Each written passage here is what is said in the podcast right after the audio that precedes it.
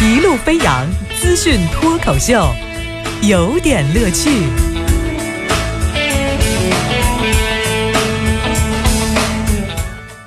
有点有评，加叙加意，中心思想有点乐趣。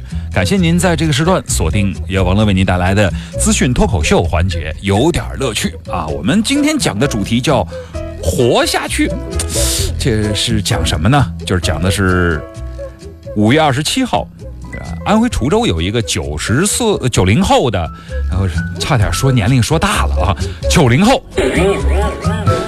听起来好年轻，对，是九零后，九零后的一小姑娘。然后呢，就是到晚上的时候，姑娘叫晨晨啊，我们大概就起名字叫这名字吧。就是晚上独自回家，乘电梯的时候呢，碰到了一个陌生的男的。进来以后呢，男的说：“我这，我能不能给你要点东西？”说：“你那个我们不接受乞讨之类的，不是我拿东西给你换。好，你拿什么换呢？拿出一把刀。”我给你换点钱，这就是打劫啊！然后碰到这样的事儿了，在持刀挟持晨晨出电梯的过程中呢，哎，没想到这个这个劫匪估计的手也够生的哈，把自己的手指那刀真利划到了，划到之后，你知道那个被劫持的那个当时就是这样的状态的陈晨，他的反应是什么？就说：“哎呦，你手受伤了，走，我带你下楼去包一下吧。”就是然后那个你干什么？这你你这。很紧张的时候，晨晨就说：“哎，我不会报警的，你别担心。你这手伤了，你要包一下的，这血流的，好温暖哈。”就。就下楼了，哎，我就突然想起那什么叫斯德哥尔摩综合症，还是就什么，就是非常人贩那个叫什么来，类似就是囚徒会爱上暴徒的那个叫什么故事来着？一种心理反应啊。但是这个事情是这样的吗？不是，就是就是晨晨态度也很诚恳，就带着这个呃劫匪呢就下了楼去买创可贴，走到路边呢药店打烊了，边上小卖部呢，小卖部老板说我没有创可贴，你能不能把刀先放下？反正就是也许是受到陈晨的感化哈，后来这个男的就哎算了。就走了，走了以后呢，也没有再提劫持的事儿。晨晨就算平安的回去了。回去之后想起来很后怕，跟她男朋友打电话说起来这个事儿。男朋友说那必须报警，他们就报警了。第二天的下午四点钟，在一家网吧里头，把这个呃犯罪应该说这个这个劫匪哈，犯罪嫌疑人张某就抓获归案。落网之后呢，张某自己也就交代了，说整个过程是是这样的啊，我也同意。就但是呢，就我还做了前两天还做另一个事儿，说什么事儿啊？说二十二号的时候，我当时在湖心路，我也对一个单身的女女的，就是提出抢劫。这女的说身上没钱，说但是愿意回到这个家里头去取钱。我说那你那你家住哪儿呢？说我们家住什么什么小区。说哎呦，我也住那个那个小区。这个时候就不要套近乎了嘛。我说那那怎么办呢？咱们一块回吧。哦，那算了，你作为我的邻居，我实在不好下手。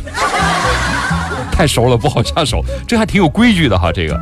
但是张某现在已经被警方刑事拘留，案件正在进一步的侦办之中。啊，这个事儿呢，反正也是感慨哈。这个思路决定出路，你看，这是一个非常成功的一个演绎。但是。就是这女孩到底，当时开玩笑有人说哈，这女孩到底说了什么，导致歹徒放弃了劫持这个事情？当然有人说是这个温暖照顾哈，体贴关怀，替别人着想等等的一切。但是我们觉得碰到这种情况，不是应该跟他聊微商和创业，他他才会放弃吗？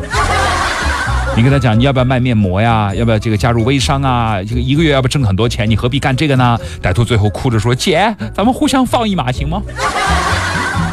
应该是这样，但是这个事儿的结果让人觉得人与人的信任都没了。你说好不报警的，但是也有人反驳说，不报警，那这个社会坏人就会因此收手吗？未必，不报警不是让他逍遥法外吗？下一次再伤害到下一个人，可该怎么办？不管怎么讲，这是一种犯罪行为，总不能呃，是吧？因为。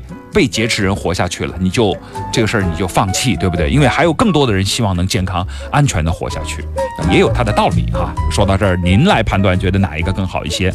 我我我来跟您说个活下去的这个，我不知道您有没有听过这个现场的一个采访节目啊？就主持人就问了，说说大爷有一老人哈，大爷您还经常去看医生吗？是啊，常去看。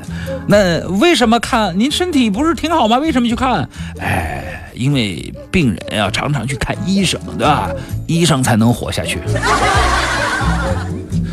呃，那主持人问，请问这个，我跟您您您常常请教医院的医师有关药物的服用方法吗？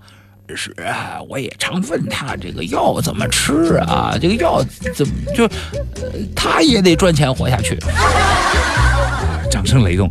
那您这个按这个要求吃药吗？我不吃药，那我也得活下去。哎，好，主持人最后说，那非常感谢您的采访，希望下次还有机会跟您交流啊。别客气，这个你们做主持人的也得活下去。活下去不容易啊！说不容易的事儿，是因为我看到了最近拥有七千张床位，被媒体称为全球最大医院的郑郑大啊，就是郑州大医的府院。呃，哎，我我报对了没有？反正就是郑州大学医附院嘛。因为公布二零一四年的营收情况，引来了各界关注，遭受非议。说这么一家公立的三甲医院，在二零一四年，您知道它盈利营收是多少钱？七十五点二一亿。有外界评论说，这样一个所谓喜人的数字，他们的出各种祝贺嘛。所谓喜人数字背后是患者付出的高昂的医药费，就是你活下去了，你让患者能不能活得下去？有河南本地的媒体甚至是戏言说，郑大一附院七十五亿的营收让河南人觉得没事儿肝疼。哎，一四年他们的医院的门诊量是四百二十六万人次，住院人数三十一万人次，手术人数突破十九点六万台数，呃，位居这个全国第一，等等等等，还有什么就很多喜人的貌似的数据啊，说一天最多的时候达到两万一千六百多人次来门诊，然后年平均每人在一万六千多人次，我就给他算了个账。呃，我就算算账，一年收入七十五个亿，每天就给你按两万一千六百人来算，人均每天到你的医院的消费是九百五十一块钱。好，一二零一五年的七月一号，郑州市的城市低保，我查了一下数据，每人每月是五百二十块，全市的农村低保的标准是两百九十块。刚才这个医院七十五亿的盈利，这个医院的人均的日消费还是按最高顶级消费，按全年算是九百五十一块。看一次病，按五百块的低保来说，两个月的低保工资收入生活没了。按农村的说法来说，甚至五个月、四个月的就危险了，过不了日子了。老百姓为什么愿意花这么一个钱？真的是想讲的是，是因为我们消费的是不可再生的生命。但是我觉得提高乡镇卫生院的硬件软件，让人不再生个小病大病都要往这医院跑，这才是关键。当医院、银行和学校成为赚钱的工具的时候，这个世界真的让人觉得有点悲哀。我记得。这个院的副院院院里的这个医务处的处长还说，河南是人口大省，医疗水平落后，实力强大的医院少，所以我们这个高盈利和发展是省情决定的。嗯、你能保证不做不必要的检查和诊断以及药品吗？我记得总理李克强曾经发表文章说，不断深化医改等等等等内容中提到说，医改面临诸多的挑战和问题，以药补医的矛盾依然存在，看病难看病贵，矛盾相当突出。我们记得这篇文章是发表在一一年十一月的《求是》杂志的，已经五年了。好，广告时间。